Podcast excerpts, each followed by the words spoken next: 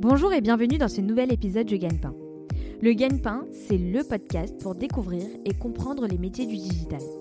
Je suis Majdeline Sounoun, cofondatrice du Gagne-Pain, et notre ambition est de vous présenter à chaque épisode un nouveau métier pour faire les bons choix pour votre projet professionnel et vous aider à trouver le gagne-pain qui vous convient. À chaque épisode, le métier sera présenté, raconté et détaillé par celles et ceux qui le font au quotidien.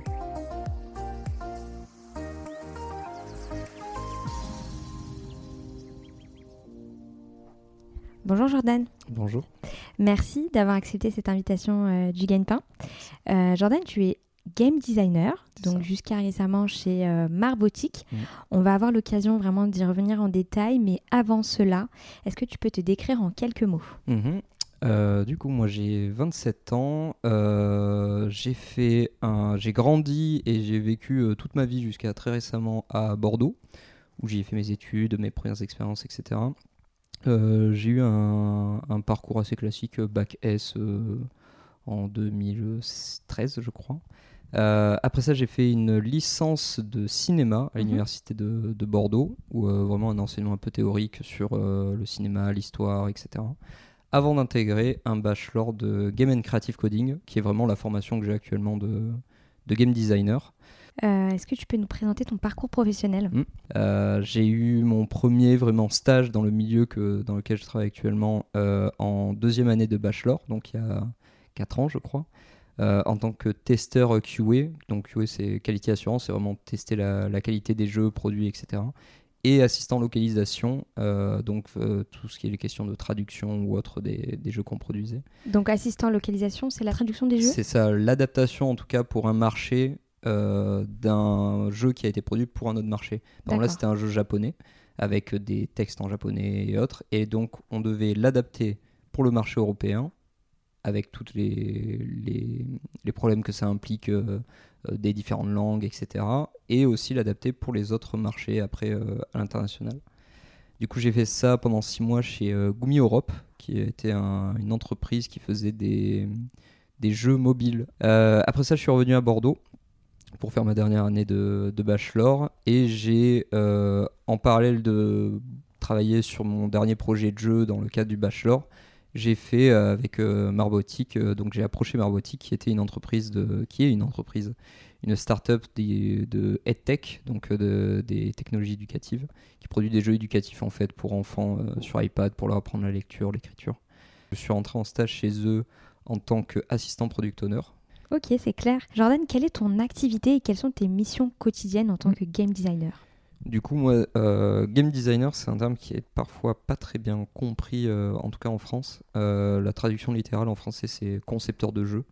quand on dit game designer, on a souvent l'image de quelqu'un qui va dessiner des personnages, des choses comme ça. Mhm. Il faut savoir que moi, par exemple, je suis extrêmement mauvais avec un crayon entre les mains. Je dessine vraiment extrêmement mal. Euh, non, le game designer, ça va être plutôt de la conception de, de toute l'expérience de jeu. Et l'expérience de jeu, ça peut être des choses extrêmement variées, mais ça va être surtout euh, ce qu'on va appeler des mécaniques de jeu en fait. Euh, c'est par exemple savoir, je prends souvent l'exemple de, de, Mario, de Super Mario Bros. c'est le game designer va décider comment on contrôle Mario, qu'est-ce qu'il va pouvoir faire comme action, qu'est-ce que ces actions vont avoir comme effet sur le monde autour de lui et tout comment les ennemis vont agir, quels vont être les ennemis, etc. Comment va être dessiné le niveau ou autre. Le game designer, ça va être toutes ces décisions-là en fait. C'est on a des éléments vraiment mécaniques euh, qu'on va agencer pour avoir une expérience de jeu la plus, euh, la plus fun, la plus agréable possible, en tout cas celle qui correspond le mieux à l'expérience qu'on veut donner aux, joueurs. Mes missions euh, là-dedans, il y en a différentes, ça se dépend vraiment des phases dans, dans la production. La première, ça c'est vraiment ce travail de conception en fait, de de découpage un petit peu de, l'intention originelle pour en, identifier toutes les mécaniques en fait qu'on veut qu'on veut établir. Donc voilà, décider que le personnage aura tel ou tel mouvement, telle ou telle action, tel ou tel effet sur son environnement. Euh, après, on a un peu plus tout ce qui est euh, de, la documentation, parce que le but en fait d'un game designer, c'est d'être un peu au milieu d'une production en fait avec d'autres euh, pôles de compétences ou autres. Donc c'est produire une documentation assez euh, précise, assez détaillée, pour qu'en fait ça puisse être pris par les autres pôles, notamment les, développeurs et les artistes, pour euh, produire en fait tout, le, tout ce qui va être nécessaire pour la création du jeu. Euh, donc on utilisait avant un, document qui s'appelle le Game Design Document, qui est un truc un peu désuet maintenant, qui est plus trop utilisé. Maintenant on utilise des, des sortes de wikis, des choses comme ça, parce que c'est très itératif, ça évolue beaucoup du- d'une itération à l'autre. Alors, les wikis, ça ressemble à quoi? C'est vraiment le- la même organisation qu'un Wikipédia. En fait, c'est euh, une page qui va décrire une partie du jeu, une fonctionnalité ou autre, et qui va renvoyer par plein d'hyperliens en fait sur Mhm. euh, voilà, ben, dans euh, la progression du niveau, ben, ça va impliquer le- ce personnage-là. Et du coup, on clique sur le personnage et on a toute sa fiche, on va dire, de descriptive, tous ses mouvements ou autre. C'est vraiment construire plus un. Là où avant on avait un document très linéaire, euh, la forme des jeux actuels ne se prête pas vraiment à ça en fait. Mhm. Donc on est plutôt dans un- une sorte de système en fait, un peu en, en toile d'araignée comme ça, qui va avoir plein de, de, de- de petites ramifications à droite à gauche. Et du coup, les, les wikis par exemple sont beaucoup plus intéressants pour, euh, pour compiler et représenter tout ça en fait. Donc, ça, c'est une... la deuxième partie du ça, travail, donc la partie documentation. C'est ça. Et la troisième, ça, euh, vraiment, je pense, c'est principal euh, chez un game designer, c'est les questions d'équilibrage. Euh, comme j'ai dit, on était dans un, on est dans un processus très itératif où euh, on va faire une première version, la tester, voir comment, quel retour on peut en faire, modifier, retester, etc. jusqu'à avoir le produit le, le, le meilleur possible en Mhm. fait euh, à la fin. Et du coup, c'est le travail d'un game designer en fait de euh, prendre les retours après une phase de test, euh, voir qu'est-ce qui a fonctionné, qu'est-ce qui n'a pas fonctionné, et d'aller souvent directement dans le moteur du jeu en fait pour modifier des valeurs de, par exemple, euh, dans le cas de Mario, euh, il faut qu'il saute, il sautait trop loin, on le fait sauter un petit peu moins loin, mais on le fait aller plus vite, etc. Donc c'est modifier ces petites valeurs pour arriver au final le plus proche possible de l'expérience qu'on voulait, qu'on voulait établir avec le, avec le joueur, quoi. Pourquoi avoir choisi le métier de game designer? Qu'est-ce qui t'a attiré? Euh, je pense que bah, tout- euh, à la base, il y a quand même un aspect, euh, comment dire, de, je suis joueur depuis tout petit. Mhm. J'ai toujours un peu baigné là-dedans et ça me, ça me fascinait. C'était les, l'un des, des éléments dans lesquels je passais le plus de temps, on va dire. Euh, et à côté de ça, oui, il y a peut-être un, un aspect où euh, ça me passionne un petit peu de, de savoir comment ça fonctionne. J'ai toujours eu ça en fait depuis tout petit sur, sur plein d'éléments, de voir euh, comment une télé elle est construite en fait. Mm. Euh, J'adorais démonter des télés euh, par exemple. euh, Ah on oui peut les éclater aussi à la fin, mais j'adorais faire ça, démonter des éléments, des appareils photo, des choses comme ça. Comprendre. C'est ça, comprendre comment c'est construit à l'intérieur, voir comment tout s'agence en fait dedans. Et au final, les jeux c'est la même chose.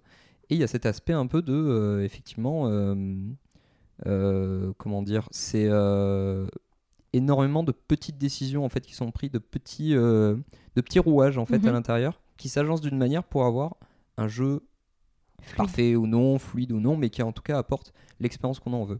Donc c'était vraiment ce truc-là qui me, qui me plaisait bien. Et après, vraiment, de, de- le fait de travailler dedans, c'est le côté, euh, euh, comment dire, on- il y a un certain plaisir à apporter du plaisir aux gens, en fait. de- C'est un produit sérieux quand même, c'est pas... faut pas dire qu'on travaille juste là par passion, parce que ça reste quand même un, un métier, une industrie, mais Mm.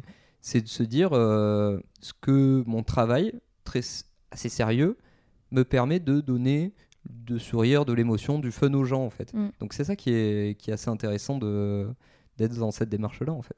Euh, attention, la question gagne-pain. Mhm. Combien ça gagne un game designer? Euh, pas énormément. Euh, c'est pas un métier qui est très euh, valorisé, je pense, euh, parce que il y a, y a pas l'aspect concurrentiel, par exemple, que peuvent avoir les développeurs.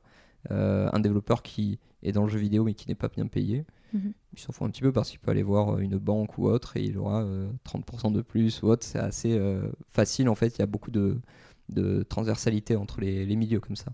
Un game designer, c'est vraiment celui qui fait le, le sel, on va dire, de, de développement d'un jeu. C'est le concepteur du jeu en fait. Donc on n'a pas vraiment ce, cet aspect un peu concurrentiel. Du coup, les salaires sont pas énormes, je pense, comparé à d'autres euh, métiers du- de la même industrie. Je crois qu'en en début de carrière, on est à peu près entre 26 et 30, 30 000 euh, euros bruts à l'année. Et on peut monter euh, après quelques années à entre 35 et 45, euh, des choses comme ça. Euh, après, en fait, toutes les autres évolutions qu'on peut avoir, c'est plus en allant sur euh, des postes à responsabilité, vraiment sur des spécialisations de management ou autre. qu'on passe souvent de, junior à senior en tant que game designer, et après on prend le, statut de lead ou autre, et là on est plus sur un, poste de manager plutôt qu'autre chose. On n'a plus vraiment les mêmes contraintes à, ce moment-là. Merci Jordan. Quelle a été ta plus grande surprise dans le métier de game designer? Euh, effectivement, c'était euh, vu que c'est quelque chose que je veux faire depuis euh, tout petit en fait, d'être game designer depuis que je suis vraiment enfant. je me renseignais beaucoup quand j'étais enfant sur les, grands game designers parce qu'il y a quand même des noms qui sont très connus dans la profession. Mhm. et il y avait toujours cet aspect un peu, c'est la, tête pensante. c'est celui qui effectivement donne ses décisions et toute l'équipe est, au, est à ses pieds en fait pour, pour suivre ses décisions. C'est pas du tout le cas en fait. Mhm. C'est le cas peut-être pour ces, ces personnes-là, mais qui sont à des postes de responsabilité ou autres qui ne sont. C'est pas les mêmes dynamiques, on va dire. Euh, à l'échelle d'un game designer euh, normal, on va dire, même très doué, euh, c'est juste quelqu'un qui doit être au milieu d'une production. Il n'est pas au-dessus en fait. Donc on est vraiment au milieu, et effectivement, c'est ce côté.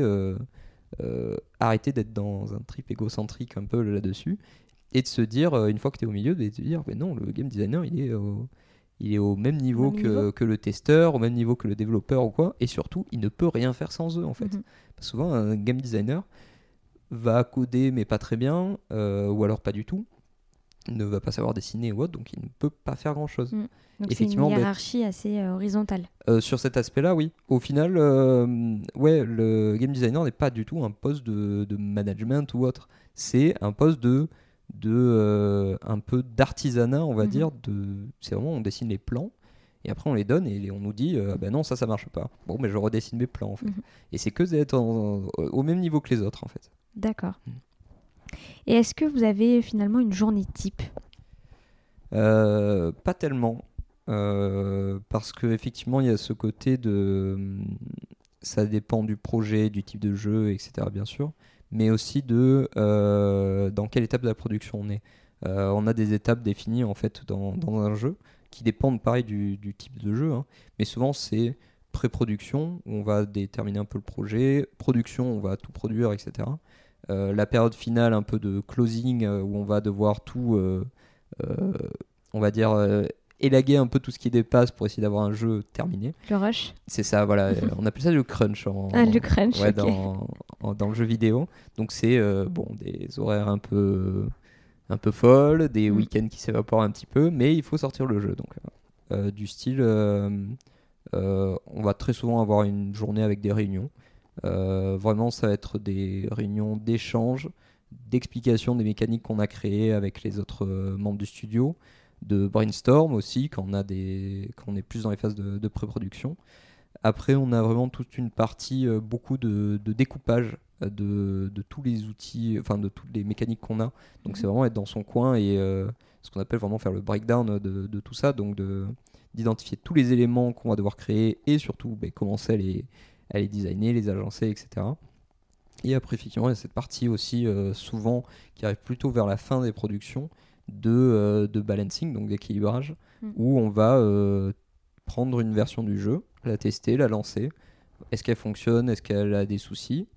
Les voir, les consigner d'un côté, euh, demande soit faire ces modifications soi-même dans le moteur de jeu, soit demander à des, des développeurs ou autres de les, de les changer, de, de redémarrer en fait cette, ce cycle-là. Jordan, j'aimerais maintenant qu'on parle un peu de la formation. Est-ce mhm. que toi, tu connais des bonnes formations pour le métier de game designer? Il y a, surtout en France, on a des, très très bonnes formations qui sont reconnues à l'international. On a trois écoles qui sont extrêmement reconnues et plein de petites autres euh, écoles, euh, souvent privées après euh, sur le côté. Donc les trois grandes écoles, c'est Supinfo à Valenciennes, Supinfo Game du coup pour la branche jeu, Isart Digital à Paris et l'Engmin à Angoulême, qui a le statut un peu particulier où c'est, je crois, la seule formation publique en fait. C'est rattaché au à l'université de Poitiers et c'est un master euh, public en fait. Euh, sauf qu'il y a très peu de place. C'est vraiment des, des, promos euh, de 18 élèves, je crois, tous les ans. C'est très peu. Pour peut-être 1000 ou 2000 personnes qui postulent là-bas à chaque promo. c'est très dur. Mais après, à côté de ça, on a beaucoup d'écoles qui se sont ouvertes, ou en tout cas qui ont intégré des formations de game design. Mais celle dont je suis issu, IARTSUP, c'est une école à la base de, publicité. mais qui a eu une formation, qui a ouvert une formation game design avec des professionnels là-dessus. donc effectivement, non, c'est il y a de tout et n'importe quoi. Mais ces trois grandes écoles-là sont souvent un peu les celles qui se dessinent. Et pour le reste, il faut surtout être vigilant sur, on va dire, le rythme d'apprentissage, etc. par exemple, c'est toujours intéressant des écoles, et c'est même souvent nécessaire, de faire travailler les élèves en, sous forme de projet. C'est ce qu'on avait eu nous, et c'est extrêmement intéressant parce que ça permet de construire un portfolio ou autre. Donc c'est vraiment produire plein de jeux en fait tout au long de la formation pour pouvoir se présenter après mhm. et aussi montrer ses compétences directement euh, euh, à la sortie de l'école. Et toi, est-ce que tu continues de te former?